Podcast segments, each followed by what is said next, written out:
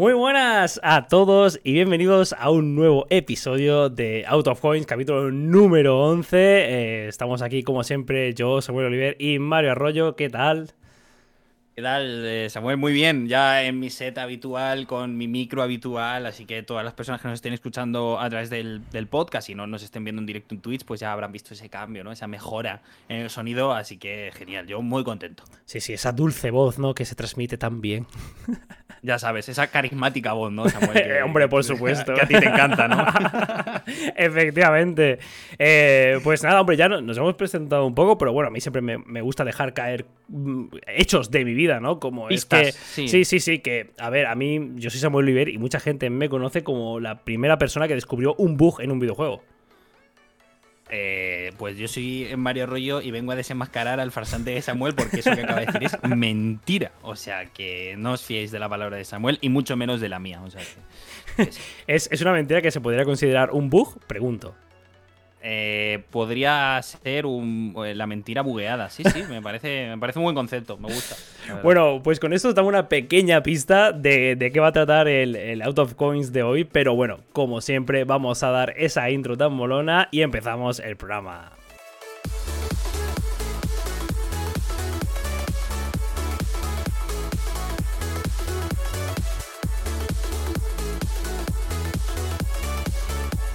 Pues en este. Eh, uy, va a decir. Eh, eso, onceavo programa, no me salía la, palabra.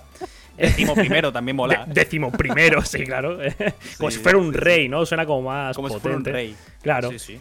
Em, está guay porque, bueno, hasta ahora eh, hemos hecho unos cuantos programas sin invitados. Ya sabéis que siempre nos gusta traer personas que nos hablen un poco eh, de un, con un espectro más profesional, ¿no? Porque nosotros somos dos matados al final sin idea de nada.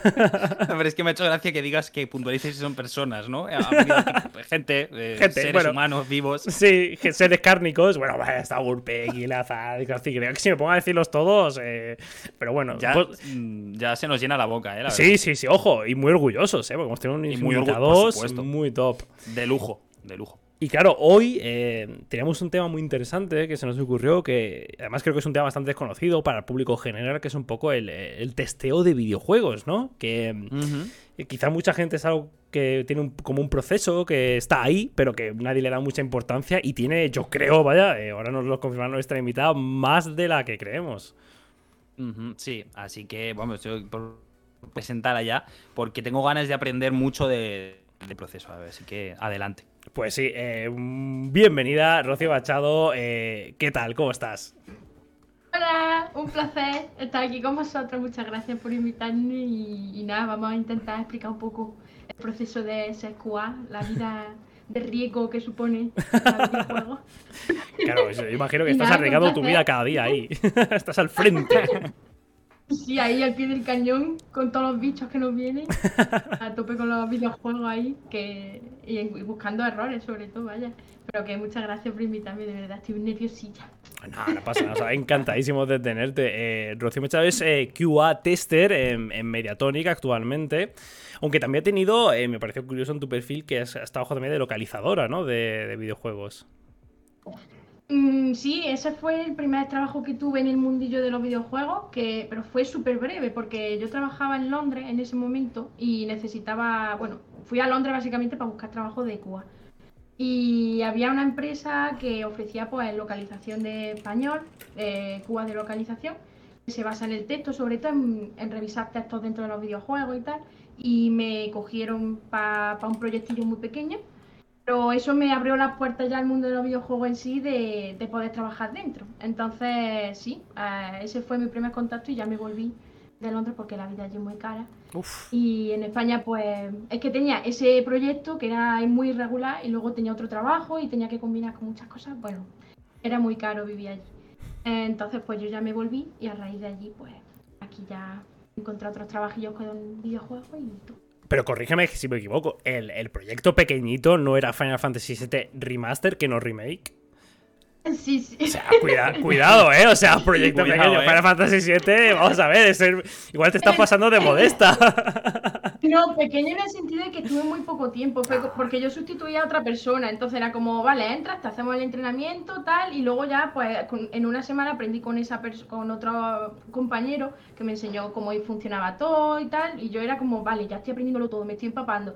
Y fue muy corta la experiencia, por eso digo un proyectillo pequeño, que no lo es, obviamente, pero era como, también es verdad que era un proyectillo en el sentido de que como ya era un juego que ya estaba hecho, el texto ya estaba hecho también. Entonces, mm, pocos errores iba a encontrar y yo, por lo menos en mi caso, que era, era muy difícil encontrar errores. Entonces ya era como, vale, después de ese poco periodo de tiempo, al menos ya aprendí cómo era la cosa por dentro. Y ya eso me abrió más puertas a entrar. Claro, ya metiste el pie, el pie ¿no? En la, en la industria, ya pusiste el pie entre la puerta y dijiste, aquí estoy, no me cerréis. Claro, la empresa, como has trabajado, tienes experiencia, yo, pues mira, al menos te puedo decir que sí, que al menos sí que he estado. Y más si dice, oye, me fui al extranjero para poder hacerlo. Pues entonces como que dice, ah, mira. Pero sí, sí. Sí, sí. Eso gana bastantes puntos. Eh, yo recibo, tengo una pregunta y es que eh, quiero saber cómo surgió la idea de, ser eh, tester de videojuegos, de dedicarte a ello. si a ti, me imagino que una de tus pasiones son los videojuegos, ¿te imaginas que ahora Rocío nos dice, pues mira, no me gustan nada los videojuegos, simplemente es por, por corregir? Entonces yo quiero saber eso, cómo, cómo surgió esa idea. me has pillado, odio los videojuegos, en realidad estoy aquí obligada, pero claro. Em, básicamente de chica me han encantado, eh, pero era algo que no tenía al alcance. Y aún así yo insistía en que tenía que estar en contacto con ellos, ya sea viendo a la gente, lo que sea. Y luego ya en el instituto, lo típico de, ay, ¿por qué quieres ser de mayo? Y yo decía, quiero videojuegos, pero a la vez decía, se me dan mal las matemáticas. Y yo lo asociaba. Entonces era como, ah, no valgo para esto, entonces sigo otro camino. Y ahí en bachiller ya me cogí filología inglesa, en vez de a lo mejor estudiar ingeniería y tal, porque es que yo, ya te digo, soy una nega de, matemáticas, aunque me gustan mucho, no quita que no me gusten. Y entré en la universidad en filología inglesa, llegué al último año y otra vez el dilema, ¿qué hago después de esto? Porque yo no quería ser profesora, a mí no me gusta el mundo de la docencia. Que era lo que más se asociaba en mi carrera, cuando en realidad mi carrera sí se puede ampliar muchas fronteras, básicamente. Y hice mi TFG de videojuegos y ahí es como que ya empecé a ver que, los videojuegos tenían todo, no era solo ingeniería, sino que era arte, literatura, eh, gramática, lingüística, y era un mundo tan grande en el que podía elegir que ahí dije yo, si yo estudio filología inglesa, se puede llevar a traducción, localización de, dentro de los videojuegos. Porque yo pensaba, si los juegos de mesa se traducen, ¿por qué no los videojuegos también? Entonces ya ir rebuscando, eh, busqué muchísimo, porque claro, yo mis profesores pues no sabían en realidad si cómo guiarme en ese camino. Y ya me busqué yo las castañas, por así decirlo, y ya encontré pues, un sitio en Sevilla que sí que enseñan localización en general de nuevas tecnologías, que incluía videojuegos, y luego hicieron como un experto también de localización de videojuegos, y yo lo hice. Eh, fue mi máster y mi experto. Entonces ya a raíz de ahí fue como descubrí que no solo localización y traducción, sino que luego estaban los QA, que fue como dije yo, pues voy a intentar empezar de eso, de QA. Era como la forma más fácil entrar al mundillo. Y así, sí, sí, descubriéndolo así por mí misma, buscando mucho. QA para que, para que no lo sepa, porque yo de hecho lo, busqué hoy y digo, ¿qué significa exactamente QA? Es Quality Assurance, ¿no? Es como eh, quien asegura que el juego tenga cierta calidad, ¿no? Por, por decirlo de alguna manera. Sí, control de calidad. Control de calidad, eso es. Que es eh, lo mismo que hacía Crit en The Office, eh, si no me equivoco. sí, una referencia ahí muy aleatoria. Gran referencia. No, no, pero muy buena, muy buena. pues sí, em, entonces, eh, y creo que es curioso porque yo creo que poca gente, la gente que yo creo, creo que habla de testers, ¿no? Nunca habla de QA. Entonces, supongo que el término más profesional al final es ese, ¿no? Sí, a ver, mm, es que puede ser Quality Content, Quality Assurance, eh, QA Tester, Game Tester. Es que tiene muchos nombres. Entonces, es que eso es, esa es la cosa, que como tiene tantos nombres, al final la profesión no se ve, no es tan fácil de buscar, porque es como, como tiene tantos nombres y no se formaliza, por ejemplo, a mí también me dicen QA Technician, QA Associate, y es como, tiene tantos nombres que al final dices, pero al mm. final la esencia es QA, en plan, control de calidad, ya está. Mm. O tester, por así decirlo. Ya. Entonces. Pues yo lo primero, la verdad que lo primero que, me gustaría hablar es eh, un poco quizá desmontar, o bueno, quizás no desmontar, sino reafirmar el mito de que, bueno, pues los eh, test de los QA eh, juegan a videojuegos, se chocan contra una pared y buscan qué, se puede atravesar o qué no, y es, ese es su trabajo. Pero yo creo que creo que hay mucho más detrás de, simplemente jugar a ver si encuentras algún bug, ¿no? que creo que es lo que más piensa la gente. Los testers nos libran de los bugs, pero me gustaría saber hasta qué punto eso es cierto o cuánto hay más. Eh, sí, eh, obviamente mm, jugar a videojuegos es parte del proceso como QA, porque al final tú tienes que verificar que el juego funciona bien, que es como que también das tu perspectiva de, experiencia de usuario. Tú también juegas como jugador, a lo mejor pues, puedes hablar con diferentes equipos, porque a lo mejor un nivel no te lo llega a pasar bien o algo que no te encaja de ese nivel. En, en fases muy previas cuando tienes arte, a lo mejor tú ves cajas blancas y tú juegas a esas fases previas buscando a lo mejor como, ¿cómo se dice? Mm, no fallos de diseño, por así decirlo, como que a lo mejor tú hablas con ese equipo y le dices, mira, aquí hay un error que es que no puedo llegar a pasarme esta, esta parte del juego porque a lo mejor estaba mal diseñado. Pues eso también lo miras tú. No solo buscas errores de que una persona atraviesa la cara contra la pared, sino que también asesora a otro equipo, intentas pues ver desde esa perspectiva de usuario el que puedes cambiar ahí. Y obviamente no solo jugamos, hay, hay mucha documentación detrás, eh, mucha comunicación con los demás equipos, eh, muchas herramientas que tienes que aprender a usar, eh, ya que tú trabajas pues, con los cheats, que son los, por ejemplo, como los, las trampas que te hacen pasarte el juego más rápido, cosas así. Entonces, pues tienes que aprender servidor, herramientas de servidor para poder tratar con pues los logs, muchas cosas, muchas, muchos tecnicismos que la gente aunque se, que se piensa que es como, ah, aquí juega y ya está, pero en realidad no, en nuestro bueno, me estoy liando. Nuestra parte del trabajo, aparte de jugar, es eso, mucha documentación detrás, muchas cosas que escribimos y obviamente si entras nuevo como junior, sí que te van a poner más a jugar todo el día, porque al final es como, mira, tú sigues este documento y tienes que asegurarte de que todo lo del documento está bien, juega poco a poco vas aprendiendo más. Entonces, a medida que va pasando los años y vas ganando experiencia, sí que vas a ganar más responsabilidades y el juego sí que lo vas a dejar más. Y vas a jugar mucho menos. Así que sí, claro. ya después de eso, ya cuando una persona tiene ya pues, cinco o más años de experiencia, obviamente te van a poner con esas tareas más de, de documentos, de páginas pues, raras que vas a tener que y cosas. ¿Y hasta qué punto es, es un tremendo coñazo tener que jugar buscando, buscando fallos? O sea, es. Tú, quiero decir, no, supongo que no es un jugador que disfruta jugando al juego, que, quiere jugar, a un tester que juega con un objetivo en mente y es buscar fallos. Entonces tiene que hacer cosas que no haríamos ninguno de los jugadores de, normalmente. Eh, es verdad que hay varios tipos de testing. Entonces muchas veces pues tú juegas el juego pero con las pautas que te da ese tipo de testeo. Por ejemplo, a lo mejor un test funcional es que tú miras el juego como si fuera un usuario normal. Tú juegas de normal, haces un test de que funcionan los menús, botones, tal. A lo mejor ese día te toca hacer un nivel en concreto y tienes que seguir unos pasos de un documento para, para asegurarte de que cada paso de ese documento es acorde a lo que ves en el juego. Si algo no coincide con el documento, entonces algo está yendo mal. Luego está el, el, testing destructivo, que es que tú te pones a, coger el juego y a intentar destruirlo, pero de, todas las maneras. En plan, voy a atravesar esta pared a ver si puedo. Y si me tiro por este acantilado y me meto detrás de la roca de aquí, a ver si me ataco y no Ese suena al divertido, ¿no?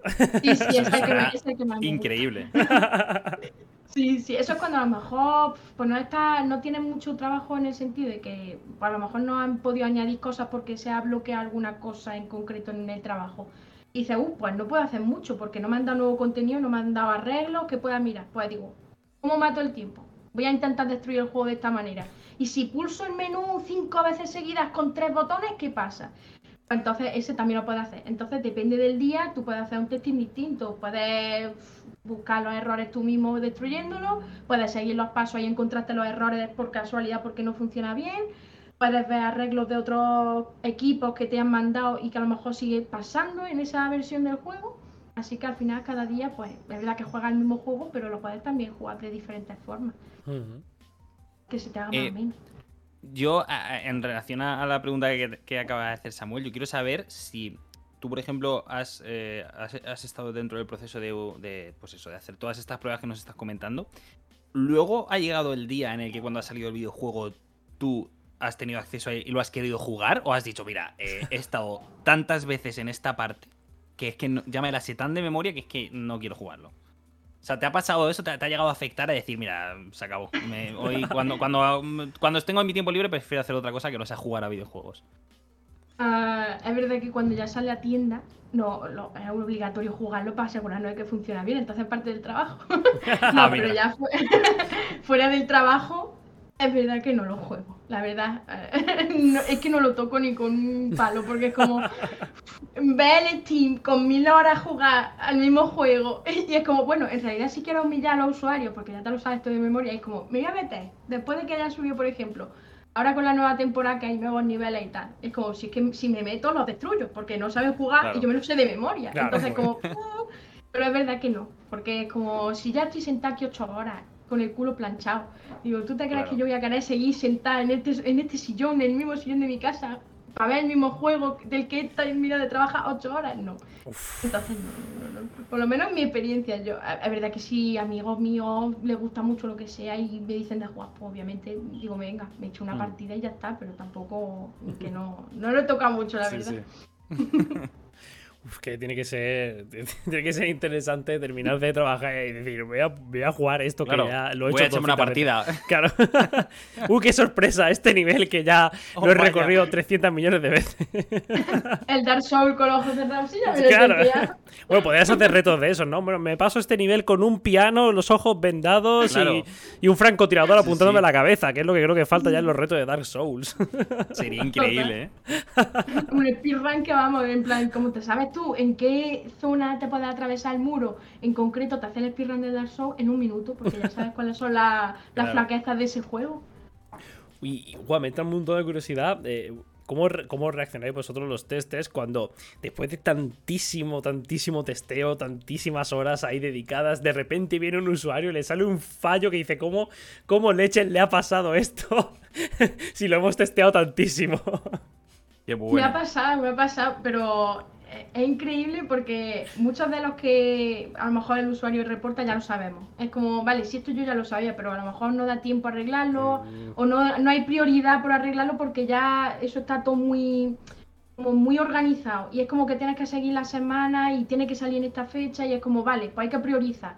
Entonces los, los errores que a lo mejor son medios que dices tú, Buah, es que esto se van a dar cuenta igualmente no lo puede arreglar porque no hay tiempo. Entonces, aunque el usuario se queje y dice, sí, es que ya lo sé, y no le puedes decir nada, como si yo lo sé y yo estoy detrás de la pantalla, sí, ya lo sé, por favor, ojalá te pudiera decir que ya lo sé, pero es que no podemos.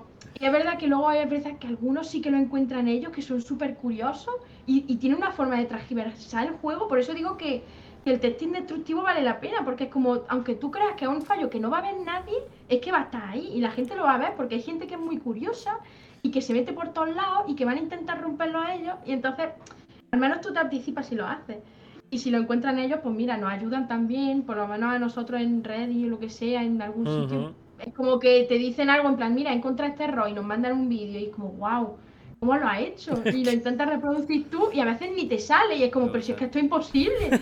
Entonces, sí, sí, sí, me sorprende un montón, pero mola un montón también porque al menos ves que el usuario está interesado y que te ayuda. Y es como, mira, aquí tenemos estos vídeos de que esto está fallando. Y es verdad que algunos errores que buscan y que son blockers dentro del juego y es como, uy, esto hay que arreglarlo.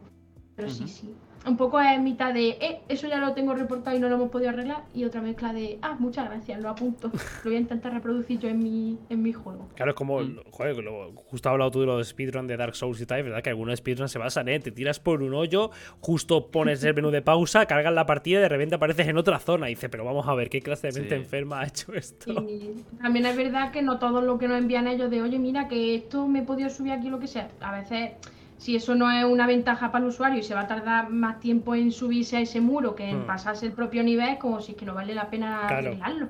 Entonces, como hmm. tampoco tenemos muchas cosas que hacer como para priorizar un arreglo así de ese tipo, ¿sabes? Es verdad que si al final es como un tipo de trampa de, oye, es que por aquí me puedo colar más rápido que los demás. Entonces es como, oye, pues sí, esto hay que, esto hay que arreglarlo porque entonces ya una vez lo ha visto uno, lo van a ver 100.000 y todo el mundo va a usar él, el atajo ese. Entonces, sí. Y, mm, por ejemplo, eh, si tú, o sea, para que la gente lo, sepa, y me incluyo, eh, vosotros, por ejemplo, tú en tu equipo eh, os, encargáis de detectar esos fallos y reportarlos o también os encargáis de arreglarlos? Eh, no, los QA no los arreglamos. En plan, nosotros detectamos y reportamos. Y ya los otros equipos, en plan, pues si es un error de ingeniería, ingeniería. Si es de arte porque el muñeco se le traspasa la ropa con la piel, entonces eso ya es arte. Eh, sí, nosotros ya simplemente reportamos a los diferentes equipos y hablamos con ellos para priorizar, sobre todo cuáles son los más graves, cuáles hay que arreglar antes de un periodo concreto, de una fecha concreta. Claro, y eso es un proceso muy largo, desde que tú lo detectas hasta que eh, otra persona lo arregla o depende del fallo. Mm, es verdad que también va por partes, porque es verdad que si empieza a lo mejor eh, a testear una nueva temporada, imagínate, desde el principio, y todavía quedan varios meses para sacar la temporada. Pues tú ya empiezas desde el principio a encontrar muchos errores y tú ya los vas reportando como por prioridades, por severidades que tenga el propio bug. Entonces, según la, prioridad que tenga, porque a lo mejor ya es un, fallo del diseño, entonces el diseño hay que cambiarlo desde ya, desde el principio, antes de que se, vuelva algo más tardío y, con ya con arte implementado y cosas así, pues tarda más en arreglarlo. Entonces, algunos sí se priorizan antes, según el, en, en la fase en la que estemos del proyecto, y luego ya, a, medida que ya vamos llegando al final de, de, la temporada o de a lo mejor un nivel de cualquier juego en general, sí que es verdad que ya se van colocando pues, por orden y decimos, vale, pues si esto no da tiempo ahora, se pasa a la, al siguiente sprint, a la siguiente etapa y ya nos encargamos de los super prioritarios, que esto sí que hay que hacerlo sí o sí y, tal. Entonces, desde un principio se pueden empezar a arreglar, pero luego es verdad que mm, al final del todo, sobre todo cuando ya empiezan a arreglarlos todos a mansalva, es cuando ya llega el final de la etapa y se va a subir a tienda y es cuando empieza el fuego y el caos y, está gritando en plan, no, Dios mío, esto no va a salir bien, no va a salir bien, seguro que no. Y al final sale bien y todos felices. Una mezcla de todo. En el principio se arreglan, pero es verdad que se enfoca más en meter nuevas características y a lo mejor mm. algunos arreglos, pero sobre todo nuevas características, en trabajar en esas nuevas características y luego ya al final de, esa etapa sí que se centran más en, arreglar bugs antes de pasar a la siguiente etapa. ¿Y, hasta, qué punto tenéis pues, potestad, entre comillas, los testers de. Porque claro, si detectan bugs y tal, obviamente son cosas que reportas, pero en temas de, jugabilidad, es decir, mira, es que esto, este nivel no tiene sentido porque es que es o aburrido o es, es muy difícil y la mayoría de la gente lo va a poder hacer. ¿Hasta, hasta qué punto los testers podéis dar eh, cierto feedback en ese sentido? Mm, a ver, es verdad que mm, muchas veces a lo mejor nos podemos quejar de algo de, oye, esto está fallando porque es muy difícil. Pero es que es verdad que luego, a la tercera vez que te la juegas, ya te lo sabes y ya sabes que está fácil. Entonces muchas veces nos quejamos de primera de, oye, pues esto puede ser muy complicado, es que llevo ya tres veces jugar y no me lo paso. Entonces ahí a lo mejor es cuando dices, es que ya a la cuarta tampoco me lo paso, es que aquí hay algo, en esta parte del nivel hay algo, algo que hay que cambiar. Entonces, obviamente, si hay buena comunicación con los equipos y tal, que eso es súper importante, que con los demás equipos estés bien, a lo mejor tú solo mencionas, en este caso diseño, oye, mira, que es que esta parte es imposible. En plan, si podemos añadir a lo mejor otro obstáculo que te pueda hacer ir por aquí, pues entonces en ese caso ya ellos lo evalúan, que obviamente es su trabajo. Nosotros no estamos tampoco para contradecirlo, pero es verdad que se lo juegan muchas veces y para eso también existen las pruebas de equipo. En plan, muchas veces crea un nivel y el equipo en sí, todo, todo el mundo lo juega para dar su opinión, eh, hacen muchos feedback, muchas encuestas de, oye, ¿cómo, ¿qué cambiaría de aquí? ¿Esto está bien? Eso, por, ejemplo, en diseño, pues te preguntan mucho que si está bien, si tú lo consideras que es correcto, si hay alguna sección que cambiaría. Entonces tú ya desde perspectiva usuario le dices, pues está muy bien. O también perspectiva QA, pues es que aquí en esta sección a lo mejor lo pueden explotar mucho los usuarios, o en esta sección van más rápido que en esta y están en el mismo nivel, entonces va a ser más injusto. Entonces, según el feedback que des, obviamente te lo van a tener más en cuenta y eso ya ellos, obviamente, que saben bien hacer su trabajo, pues lo van a ir cambiando un poco o incluso te dicen, no, no lo vamos a cambiar porque está bien. Tú espérate que esto está bien, lo pruebas otra vez y ya me, y ya me dices. Y ya si vemos que, no está bien porque ya te ataca, obviamente hablas, pero nada, hacen bien su trabajo. y lo escuchan. Lo importante es hablar entre equipos y, y, que todo el mundo esté bien y al final tampoco puedes desconfiar de ese equipo de, de, lo que sea. En plan, ellos hablan, te dicen, está pasando esto obviamente que no te dé miedo a dar tu opinión, tú puedes darle que te digan, pues no, es que esto está así por esto. Y al menos dice, ah, pues, pues, entonces me callo. Es que con arte todavía no está el arte puesto. Una vez tenga arte, ya, ya verás cómo cambia la perspectiva. Y es verdad, muchas veces te cambia y te callas y dices, hostia, pues es verdad. A mí. Y nada, bueno, que hablo mucho. No, no, no, claro, sí. No, no. Para, eso estás. claro, claro. Es que me enrollo como una persiana. No, no, o sea, es que yo creo que el mundo del testeo es lo, lo que hemos dicho, un poco algo así un poco más desconocido para el público en general. Yo creo que también está bien saber eh, quién está detrás de que disfrutemos, yo creo que el juego lo, más pulido posible. O sea, yo creo que es algo gracias a vosotros, que no nos encontremos con aberraciones muy raras cuando vayamos a intentar mm. hacer cualquier cosa en, un, juego. Excepto si el juego es Cyberpunk. uh, tremendo melón, ¿eh? Se, a, ver, es ahí. es que era, era una de las preguntas que tenía. Dime. Era, una de las preguntas que qué opinas de todo lo que ha pasado con Cyberpunk. Obviamente sé que es una cosa que ya no solo depende de, obviamente, de todos los testers que ha podido tener CD Projekt Red, sino que es un caso que ha trascendido mucho más arriba, con el tema de los accionistas, con el tema de los de las fechas, pues un poco de, toda la ambición que tenía ese grandísimo proyecto que, que ha traído CD Projekt Red por desgracia, no de la manera que yo creo que ellos hubieran querido. Entonces, yo quiero saber desde tu punto de vista, de una persona que se dedica a, encontrar y a buscar fallos en, los videojuegos, ¿qué opinas de, todo lo que ha pasado con esto? Eh, a mí me dio mucha pena, porque es como, mm, por culpa de todo lo que ha pasado, de tener esa prisa por sacar un juego que se sabía que estaba mal, se ha desprestigiado a todo el equipo de, un chat. La gente, en plan, parece que no, pero el usuario puede ser muy cruel y decir, ah, este es un mojón. Y eso te baja tanto la autoestima como trabajador dentro del videojuego, que es como, no, pero tú no te das cuenta de lo que hay detrás. En plan, es que hay tantos equipos que han puesto tanto esfuerzo.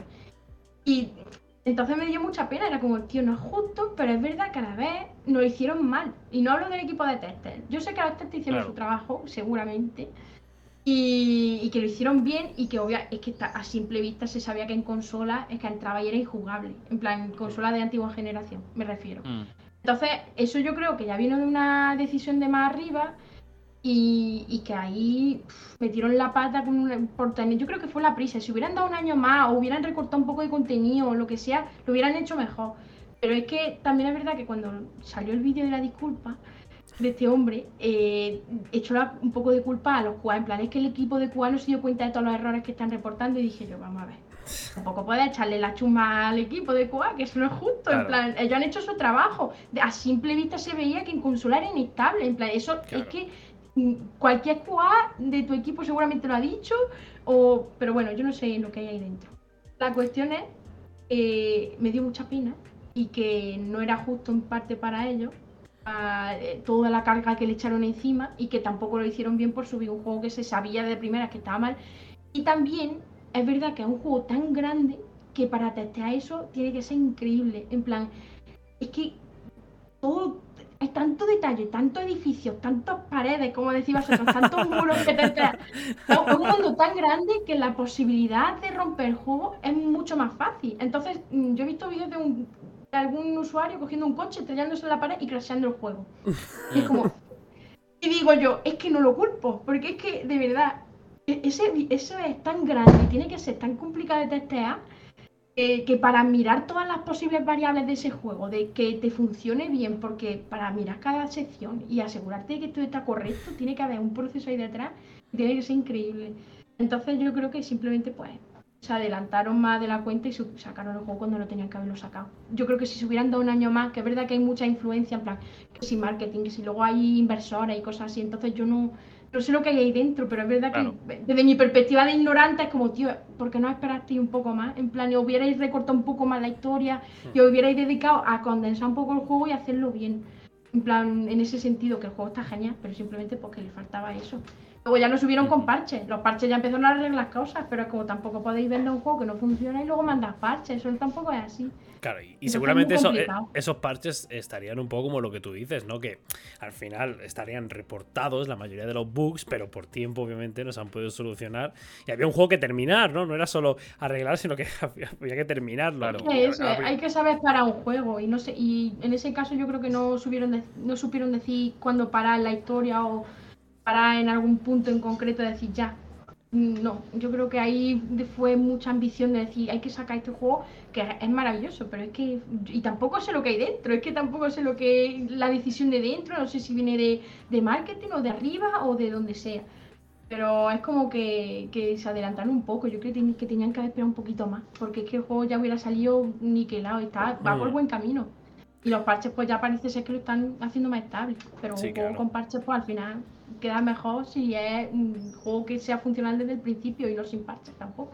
Eso pasó con Assassin's Creed, el Unity, que salió un poco de... Luego ya con parche se arregló y obviamente ahora de, la gente le encanta el Unity, pero al principio salió que madre mía. yo, me acuerdo empezarlo, era cinco minutos de juego, eh, di dos pasos, me caí por el, por el suelo hasta el infinito y dije, bueno, pues hasta aquí, no, no.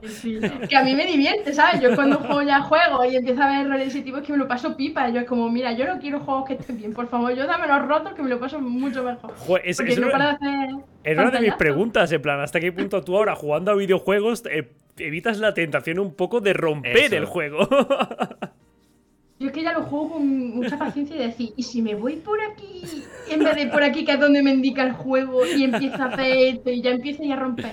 Y sobre todo, donde ahora tengo últimamente más pantallazos de Assassin's Creed, el Odyssey o el, el Origin, pues es que claro, el modo foto me lo, me lo pone más fácil. Y empiezo ya a jugar que si llamo al caballo y el caballo atraviesa la pared y digo, perfecto, hago fotos.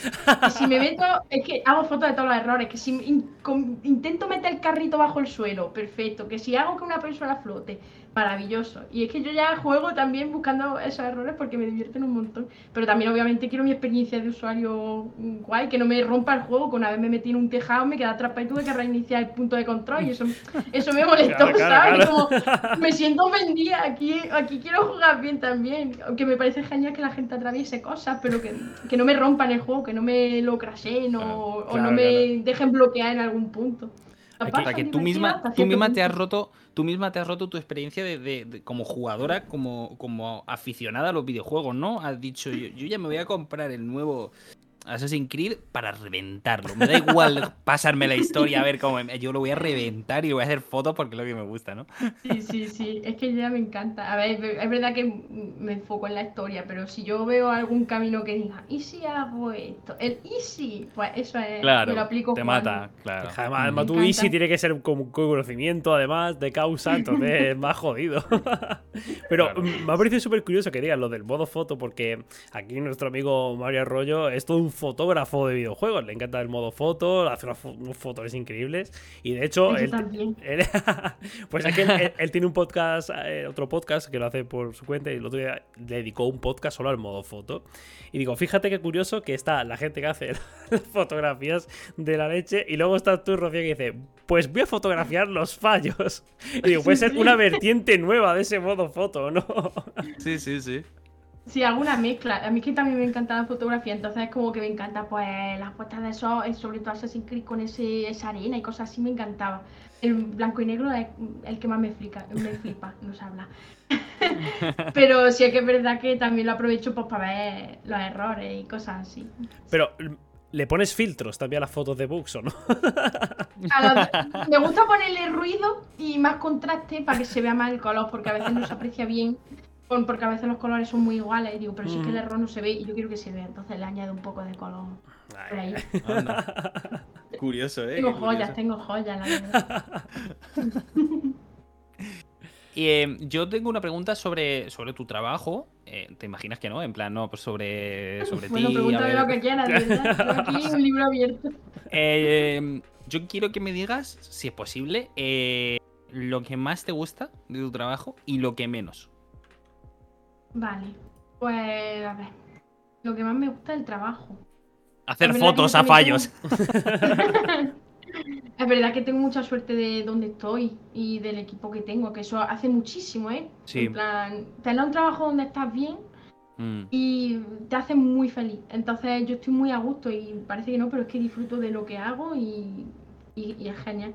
Entonces lo que más me gusta de mi día a día sobre todo cuando viene nuevo contenido. En plan, oye, que hemos metido esto nuevo. Y es como, uh, uh. Y sobre todo cuando es nuevo está más roto. Y es como, muy perfecto.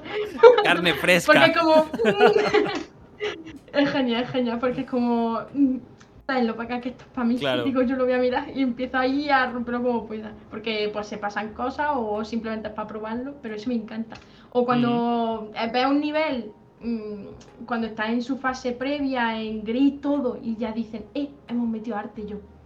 Digo, aleluya, digo, espérate. Y, y- y entra y ve el, el nivel y lo ves nuevo, en plan con esos colores, con esas cosas que dices tú, wow. Es que es lo bonito de un videojuego porque la gente ya lo ve terminado, pero mm, los videojuegos cuando, cuando ves el proceso de cómo se van haciendo poco a poco y van metiendo cosas, eso es muy bonito.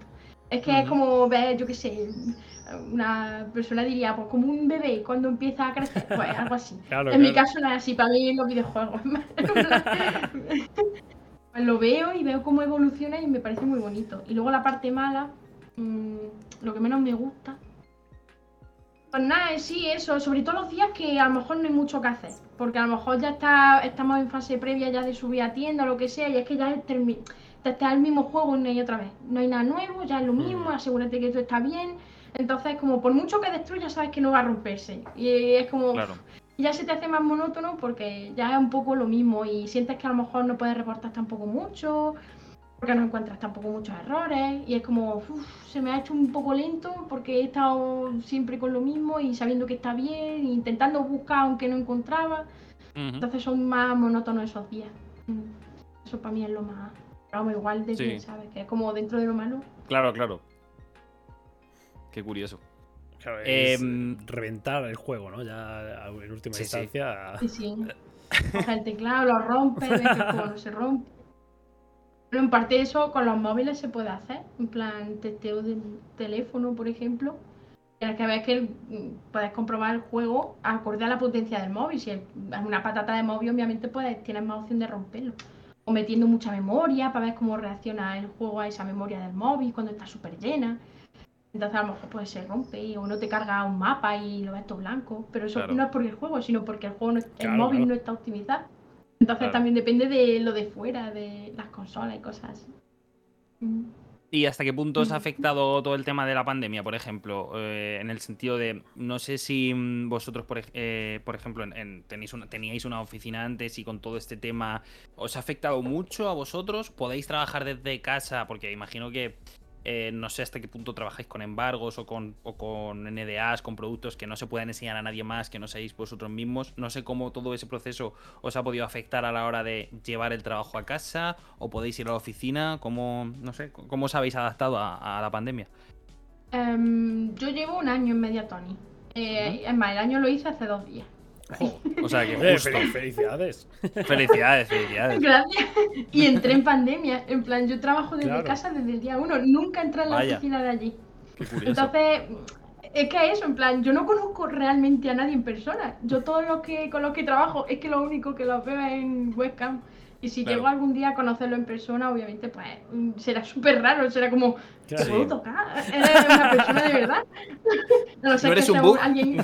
Claro, lo que quiero decir es eso, que me preguntas por la oficina, pero yo realmente es que he empezado en mi casa. Entonces, a mí no se me hace raro. Es verdad que a lo mejor gente en el trabajo es como, guau, echo de menos la oficina, Mm, eh, qué ganas Claro. tengo de volver. Pero es que en mi caso es como, yo no quiero volver, yo estoy muy bien. Claro. es como, es que lo bueno de trabajar desde casa es, es eso, que también te ofrece la oportunidad de no tener que cambiar tu vida por completo. En plan de decir, pues estoy en mi casa, no me tengo que mudar, no tengo que hacer, a, por ejemplo, a mi pareja a mudarse.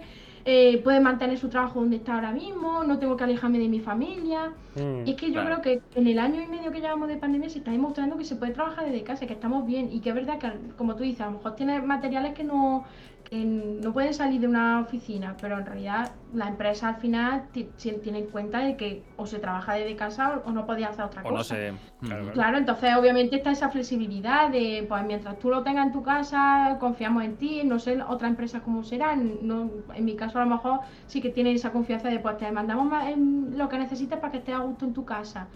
Eh, Que necesitas un altavoz porque a lo mejor o no tienes buena conexión a internet, te intentamos ayudar. Y Qué eso guay. quiera o no se agradece, sí, sí, que, que tengo mucha suerte. Pero eso, que al menos por mi parte sí que he tenido esa flexibilidad de trabajar en mi casa y bien, yo tengo mis cosas, estoy a gusto, bien, y no he tenido ningún problema. Y si había algún problema, obviamente, por eso se habla con la empresa, que para eso está, no sé, la comunicación, que no te dé miedo, hablas con la empresa en la que estés, porque para eso estás tú trabajando ahí. Si tienes miedo hay un problema. Pero no sé, como no puedes trabajar con medio, miedo tampoco. Pero no, por mi caso, bien. Tú estás ahora mismo en Málaga, ¿no? O sea, estás trabajando de Málaga.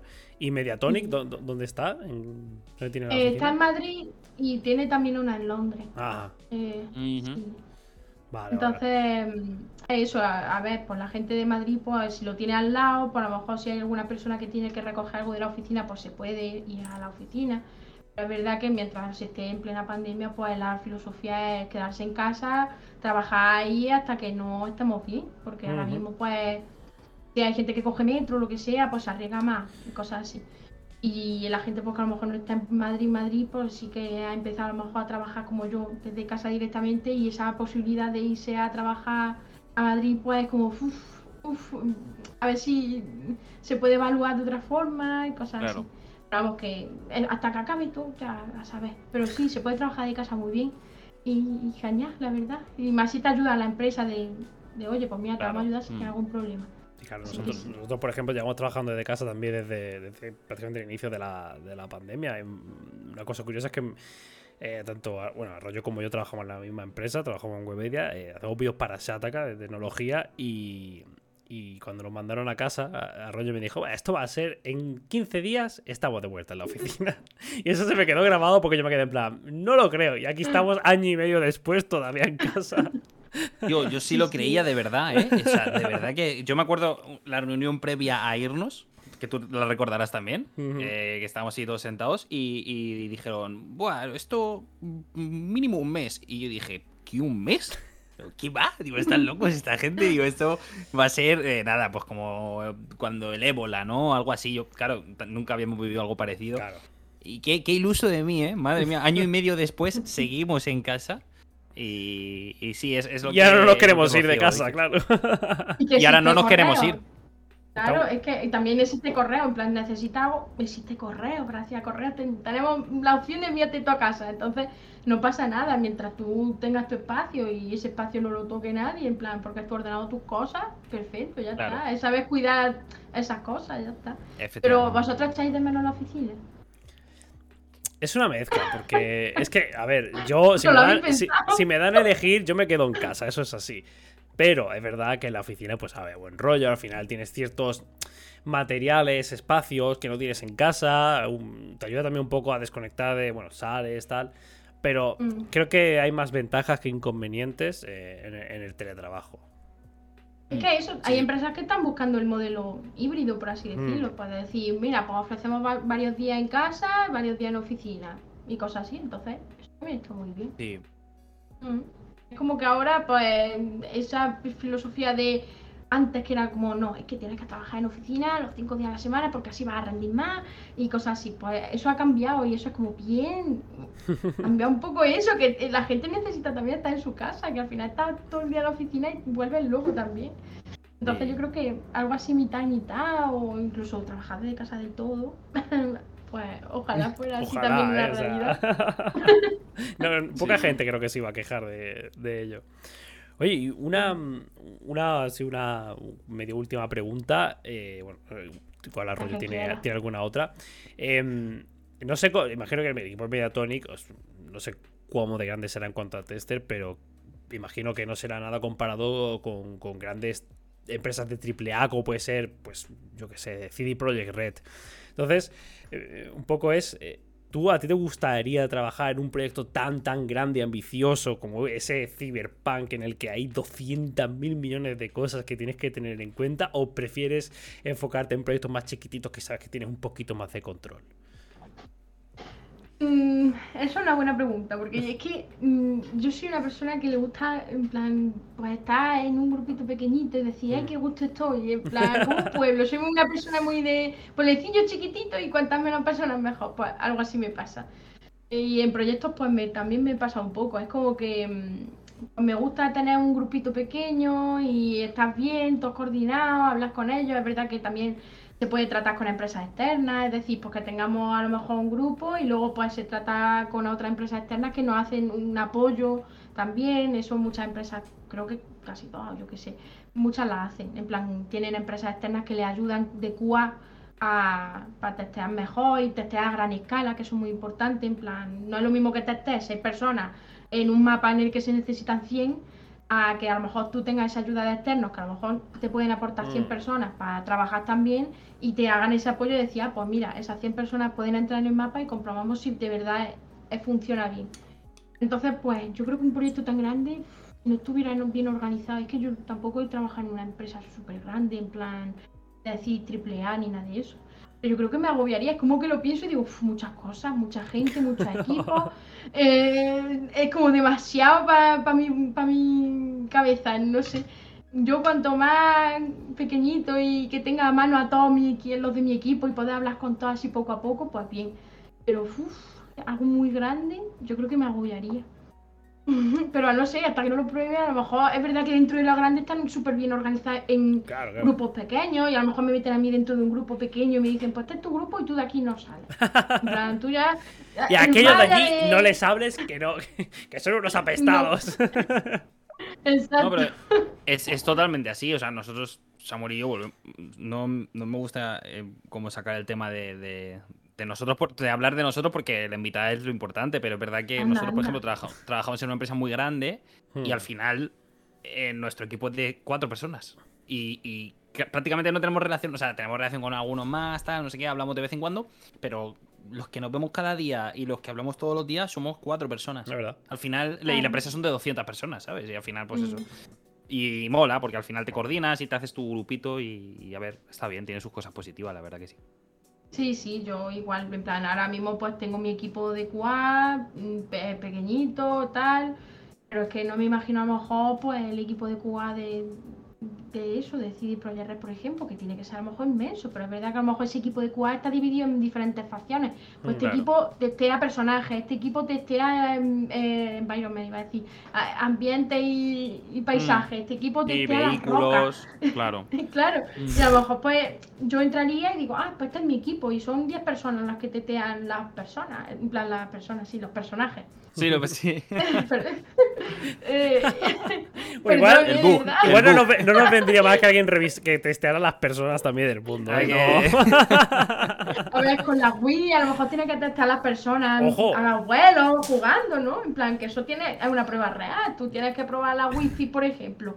Pues tienes que coger a la- de de gente de diferente edad, abueletes, jugando, para ver si le va bien, ¿no? Pues, Ojo, también testas personas. tiene que haber sido curioso el proceso de, de QA de la Wii, ¿eh? O sea. Buah, Sí, sí, increíble. Eso, eso tiene mucha práctica seguro. En plan, de mover brazos, piernas, no me imagino el Rinfi ahí. Uh, los testes del Ring Fit, ¿eh? Los testes del Ring Fit, Buah, pobrecitos. mazaos. Mazadísimos, Mazaos. tiene que haber acabado. Tiene que haber- o sea, increíble. Sí, sí, pues. Eso que, en resumen, que a lo mejor dentro de lo grande es algo pequeñito y me encuentro igual de a gusto. Pero ahora mismo estoy muy a gusto yo también, ¿eh? De verdad. En, en algo chiquitito, bueno, chiquitito, que ya esto está creciendo un montón. Claro, Pero claro. sí, de- Hombre, ahí con, con Devolver también a, la- a las espaldas, que, que, que, bueno, Devolver para, para cierto proyecto, ciertos proyectos, no, igual no todos. Tampoco quiero yo aquí desvelar nada. no. No, no te preocupes. No, si Devolver fue el publisher de Fall Guys, no, hay que, no, pasa nada, ¿eh? No te rayes. En plan- Para quien no lo sepa, trabajo allí. Bueno, si vamos a acabar. Mediatoni, se sabe.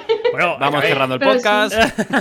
A ver, Mediatonic también ha hecho, eh, que nos ha dicho aquí nuestro querido Galford, que es un oyente, eh, no se pierde un programa, eh, que tiene su amor infinito porque han hecho Murder by Numbers. Sí, Que, de verdad. que aquí Galford es súper friki de este tipo de juegos. Es, yo creo que su juego es el Picross y creo que va un poco del estilo también, de, con esas cosas. Así que. Sí, tiene una historia de juego. Sí, yo, yo de hecho busqué y me pareció curioso que también están detrás de Hot Full Boyfriend, ¿no? Que era el juego este de las palomas. Me pareció súper curioso. Digo, Fall Guys, Hot Full Boyfriend. ¡Wow! ¡Qué, qué repertorio, ¿no? Sí, yo cuando miré por primera vez para echar currículum y tal, y vi los juegos, dije, me inspira confianza. Si Claro, claro, o sea- palomas ligando, digo, ya está, este es mi, este es mi sitio. no, no puede ir nada mal aquí dentro, ¿no? Claro. Pero sí, sí, que no pasa nada, que yo trabajo ahí y, si lo buscáis se ve perfectamente cuál es el juego que está activo ahora, vaya, es ahí no pasa nada. Hombre, ya, yo creo que más o menos se ha podido intuir por lo que ha dicho de temporadas, obstáculos, creo que era, era, bastante evidente que, que has tenido que, dar muchos saltitos con muñecos eh, cilíndricos. Sí, sí, sí, está ahí mucho con, con la habita saltando. Y además es curioso que has dicho, dice, a lo mejor no me lo paso a un nivel a la primera, a la segunda, a la tercera, tal. Eh, yo para, para pasar del primer nivel en Fall la primera que jugué, creo que fueron cuatro o cinco veces. sí. Eso es práctica, ¿eh? sí, sí, sí, Y luego, luego va todo más... Es pillarle un poco el, y sí, Yo me divierto un montón. Por ejemplo, ahora en la nueva temporada hay, un hay dos nuevos niveles, pero uno de ellos es la de escalada del slime y claro, ves masacre ahí. En plan, la gente eh, de treinta y tantos solo sobreviven dos. Y es como, wow, eso me gusta, porque es como, es verdad que al principio dices, wow, pues me estoy preocupando porque a lo mejor es verdad que la gente no se lo llega a pasar, pero ¿qué va? En plan, luego al la siguiente, el siguiente show que haces, ves como ya la gente se lo pasa con nada, es que eso es práctica. Eso hay que tenerlo en cuenta. En plan, muchas veces a lo mejor entonces tenéis que tener un, o sea, el equipo de tester, o sea, en todo lo pequeñito tenéis que ser relativamente grandes porque al final tenéis que en una partida, ¿no? Si queréis testearlo todo bien o, o cómo lo hacéis.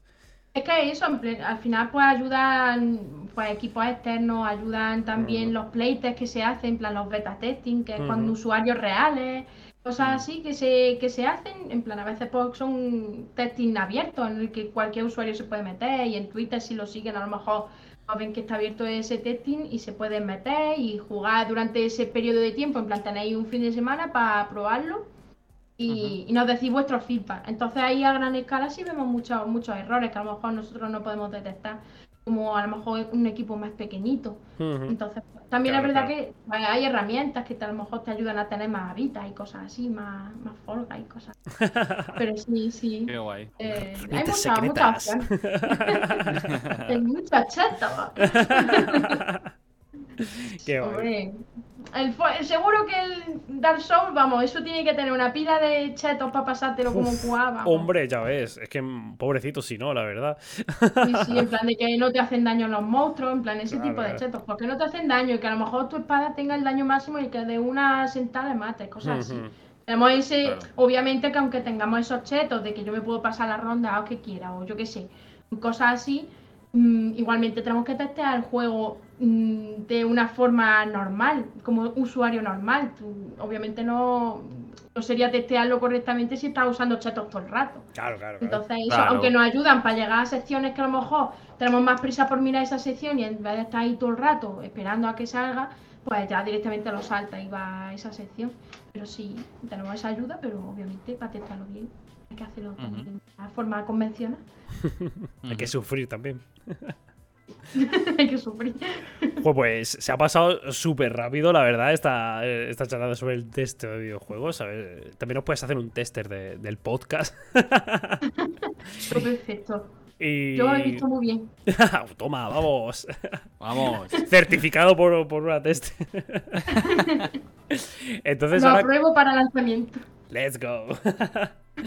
Pues ahora toca, como siempre, eh, pasar a la sección donde Mario Rollo y yo traemos un tema que no nos decimos nunca para que sea aquí una sorpresa para todos los oyentes, incluso para nuestra invitada, que tampoco, tampoco tiene ni idea, pero obviamente puede aportar eh, cuanto y como quiera de, sobre el tema.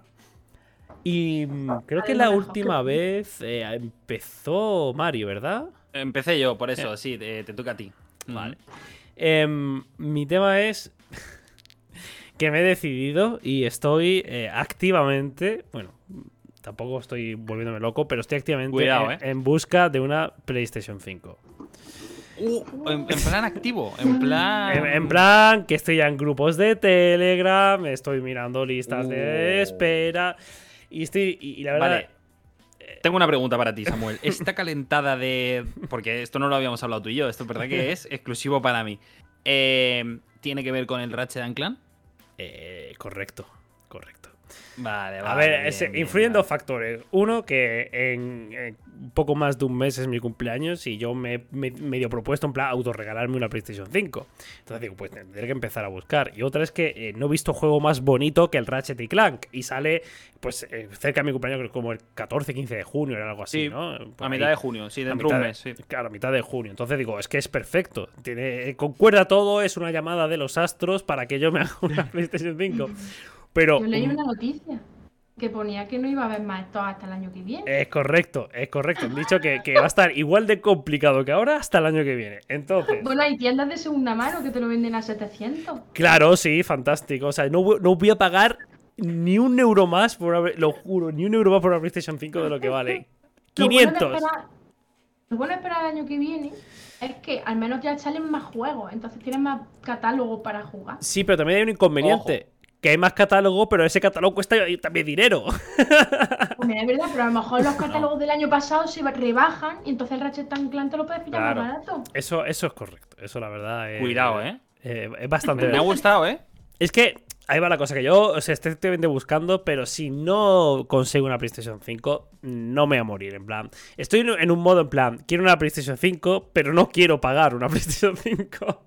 Entonces, es un dilema que tengo ya ahí y tal. Y, y bueno, eh, si de repente sale una y la consigo, ok, pero que si no, tampoco, tampoco tal. Y es que ya he intentado inscribirme en dos listas de esperas y yo flipo. No es que se acaben las consolas, es que se acaben, la- se acaban las inscripciones de las listas de espera. Digo, pero No. ¿qué clase de A mí me locura es esta? la gente que lo compra específicamente para venderlo en Wallapop más caro. Uf, qué rabia me da. Eso Es- me encanta. Claro, claro. Por eso, yo- a un especulador no hay que comprarle nunca, de verdad. Es un mensaje como No, el de no. aquí. Eh, Sed Morales, no vale la pena comprar algo el triple de precio de lo que vale.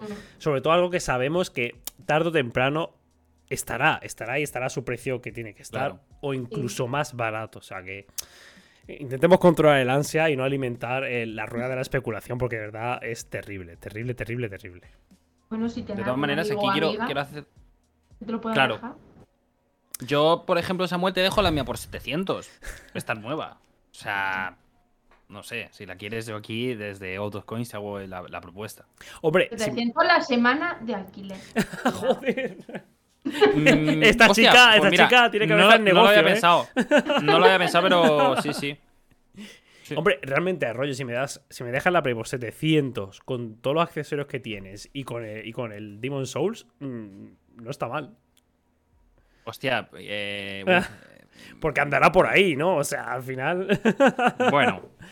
Bueno, 800 con todo, si quieres. Anda, claro, venga, vamos. Ah, Bueno, chicos, claro. Que no sé. 800 y te abrazo. bueno, pues yo, yo. Es un mensaje que mando, eh, chicos. 30 de junio, mi cumpleaños. Si alguien tiene la buena fe de regalar una PlayStation 5, yo la recibiré encantado. Ahí lo dejo. Bueno, pues a- Pero di, a- ahí tu corre- di tu correo, tu dirección postal. Nada, nada, me, me contactáis por, por Twitter y yo ya os mando por privado las cosas. Porque igual, igual en lugar de la PlayStation 5 recibo una mierda. ¿sabes? Entonces, Una Play 5 en 3D, mi impresora 3D pequeñita. oh, bueno, pero no, me- Oh. no estaría mal. mono. Yo me contentaba, ¿eh? Yo lo Sí, sí. fichaba. Sí. Ojo, ya, ya, ya es algo. Sí. Pues nada, Em, Mario, ¿qué, yo tra- qué nos traes tú? Quiero aprovechar para hacer tres puntualizaciones. La primera es eh, que, que hablando de esto de PlayStation 5, eh, ayer eh, hablando con un amigo me dijo, madre mía, dice, qué putada. Y yo, ¿qué pasa? Y dice, tío, que no va a haber más PlayStation 5 hasta 2022. Y yo pensé, hostia, digo, ojalá que todos nuestros problemas sean esos. Te lo juro, ¿eh? Dije, joder, pues no estamos tan mal. O sea, si lo que más nos preocupa a día de hoy es que hasta 2021 vamos a tener una Play 5. Como él tiene ya una, firmo. claro. No. Pero a ver, hablando de. Hablando de. Me refiero de, de joder, de, de cómo está el mundo ahora mismo. Ya, ya, que ya. ojalá todo sea eso, ¿sabes? O sea, que en ese sentido. Paciencia que todo llega. La segunda puntualización es que hoy me he completado Returnal. No es por fardar de Play 5, ¿sabes? Pero hoy me he pasado el Returnal. Y muy chulo. Así que recomendado para todos aquellos que nos estén escuchando y que tengan una Play 5 o Que, que la afortunados. ¿no? Se te, está cayendo la babilla. Digo. Perdón. Ah, eh, ¿Sí? ¿Diga? Ah, vale, venga, hasta luego. Eh, perdón, tengo una llamada. Esto para la gente que nos esté escuchando habrá flipado, pero es que simplemente he cogido un mando de la Play 5 y he hecho como si fuera un teléfono, ¿vale? Así de asqueroso soy. Vale, Sí. y ahora mi tema. Eh, bueno, como no hay Play 5, Samuel, pues mira, el tema que traigo hoy pues te va a venir genial, porque según ha dicho Nintendo, hay 6 millones de Nintendo Switch que eh, se han vendido en el último año y que las han comprado jugadores que ya tenían una. Y esto viene, nos viene muy a cuento por una foto que yo le pasé el otro día a Samuel de un usuario de Twitter que tenía eh, todas las Switch eh, light de colores. Eh, hay color rojo, amarillo, azul clarito, azul más oscuro, morado así, gris y no sé si hay otra más. Pues las tenía todas. Y yo le pasé a Samuel y dije, tío, ¿por qué la gente se compra siete Nintendo Switches? ¿Para qué? Y mira, pues eh, la noticia me, ha dado en, toda en todos los morros. Eh, según ha dicho el presidente de Nintendo, pues eso, que al menos una quinta parte de las 28 millones de Switch que se vendieron en 2020 fueron adquiridas por hogares en las que ya había una Switch. Yo no sé cómo habrán hecho esta estadística, pero bueno, si lo dice el señor presidente de Nintendo, algo de razón espero que lleve. Así que muy curioso, no sé qué os parecerá a vosotros esto de mm, tengo una consola en casa, una Switch por ejemplo, y me voy a comprar otra. Yo no sé si es que, porque, porque por ejemplo la Lite no es que te ofrezca una mejora con respecto al modelo que ya había. Entiendo que si te quieres comprar una, te compres a lo mejor el modelo más potente este o, esa renovación que sacaron hace relativamente poco, con un poquito más de batería y demás, pero no una Lite, ¿no? Entonces, no sé, qué pensáis? Pero a mí me encaja, ¿eh? Lo de, lo de que sea en un, hogar donde hay una Switch, se compre otra y que sea una Lite, me encaja perfectamente de tener una y que a lo mejor, pues, lo que sé, tu pareja, tu amigo, lo que sea, em, quiera una, sale la Lite y dice, bueno, es que a mí solo me interesa jugar en modo portátil, me voy a comprar ese. Es una, una Switch más para el hogar. Y yo tengo, de hecho, unos amigos que son pareja y uno tiene, ella tiene la Switch normal y él tiene la Switch Lite. Cada uno tiene su Switch, cada uno tiene sus juegos. ¿eh? También es coleccionismo puro, en plan. Hombre, el de, las, de las 7 Switch seguro. Claro, y se lo pueden permitir. Entonces dicen, pues tengo aquí todo bien puesto en mi salón, todos los colorines, que luego no los toco, pero ahí están puestos y estoy orgulloso. Entonces eso, pero verdad, yo en mi casa, mi pareja y yo tenemos cada uno una Switch, pero porque al final a lo mejor él le puede estar jugando una cosa yo a otra, o coincidimos en jugar en algo los dos. Pero es que eso, en plan, al final pues es una consola portátil, es tuya, para ti, para que tú te la lleves. Si tú quieres ir al baño con la Switch, pues te la llevas, mientras otra persona está con su otra Switch también hmm. jugando. Entonces, hmm. pues, yo creo que es eso, en plan, que tiene sentido porque al final es algo tuyo y, luego también por coleccionismo puro y duro. Claro, yo, no dudo. Claro, yo no dudo que, por ejemplo, si de verdad sacan ese modelo Switch Pro, ¿no? El que tanto se está rumoreando y que hemos hablado aquí en Out Coins en algún episodio, sale, eh, yo la compraría. Entonces ya tendría dos. Pero hasta entonces creo que no. Vamos, a no ser que se me rompiese la mía. Claro, entiendo por ejemplo que dice Galford, ¿no? Si tienes hermanos, familia, tal, pues sí, oye, ahí sí que tiene todo mucho sentido. Pero wow, 6 millones, ¿eh? 6 millones de mm. consolas. Sí, me recuerda a los Mac. Los Mac de colores, por ejemplo. Hay gente que ya tiene un Mac, pero fue ver el Mac de colores y decir, es que me lo voy a comprar porque me gusta el color ese naranja chillón. Pues me lo compro, aunque ya tengo uno, pero me lo voy a comprar. Entonces, como son colores, te llaman y tú lo quieres y al final es que también el marketing. No, claro, claro, claro. O sea, 100%. El capitalismo. Hombre, te digo, madre mía, que un Mac de, de más de mil euros y que ocupa esto, a buena Switch que ocupa esto, digo, madre mía, la gente tiene, que tiene casas muy grandes y mucho dinero. y mucho dinero. ¿Lo pueden permitir? Enhorabuena. Joder, ya ves, ya ves. Pero sí, o sea, yo creo que sobre todo es eso, que no hay gente que tenga una Switch y se compra otra, que no lo sabrá, como tú dices, Rocío, por coleccionismo, pero yo creo que es más eh, eh, clave el dato de en el mismo hogar. Que sobre todo será eso, de parejas, hermanos, tal, que, que ahora quiera la suya. Porque es que es, es una golosina la Switch, la verdad. Mm. La verdad que es muy, chula. Eh, yo lo, lo, veo muy. Me parece nada descabellado todas esas Switch que se han vendido de más. Y habrá que ver si sale esa, esa Switch Pro de la que no paramos de hablar aquí también en el podcast y eh, Ojalá, volverá, ¿eh? entrará una tercera Switch en casa, ¿no? El día, el día que la confirmen haremos un súper especial de tres horas hablando de ella porque... tal cual, tal cual, porque además se lo, probablemente se lo merezca.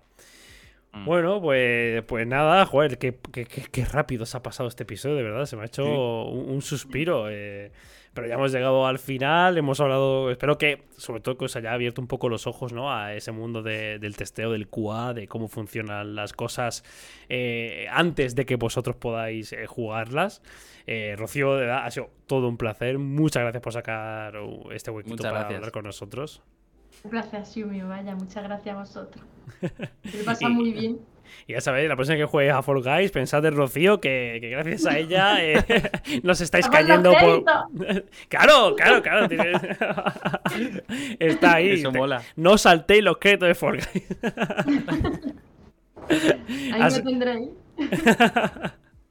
Así que nada, eh, muchas gracias a todos los que nos habéis escuchado. Como siempre, tanto aquí en directo, ahora nos quedamos un ratito más respondiendo preguntas, hablando con vosotros y los que nos escucháis por la plataforma de podcast. Eh, pues también muchas gracias. Si nos dejáis una valoración, un comentario, ya sabéis que eh, nos volvemos locos y os queremos mucho. y nos vemos, como siempre, la semana que viene. Así que, chao.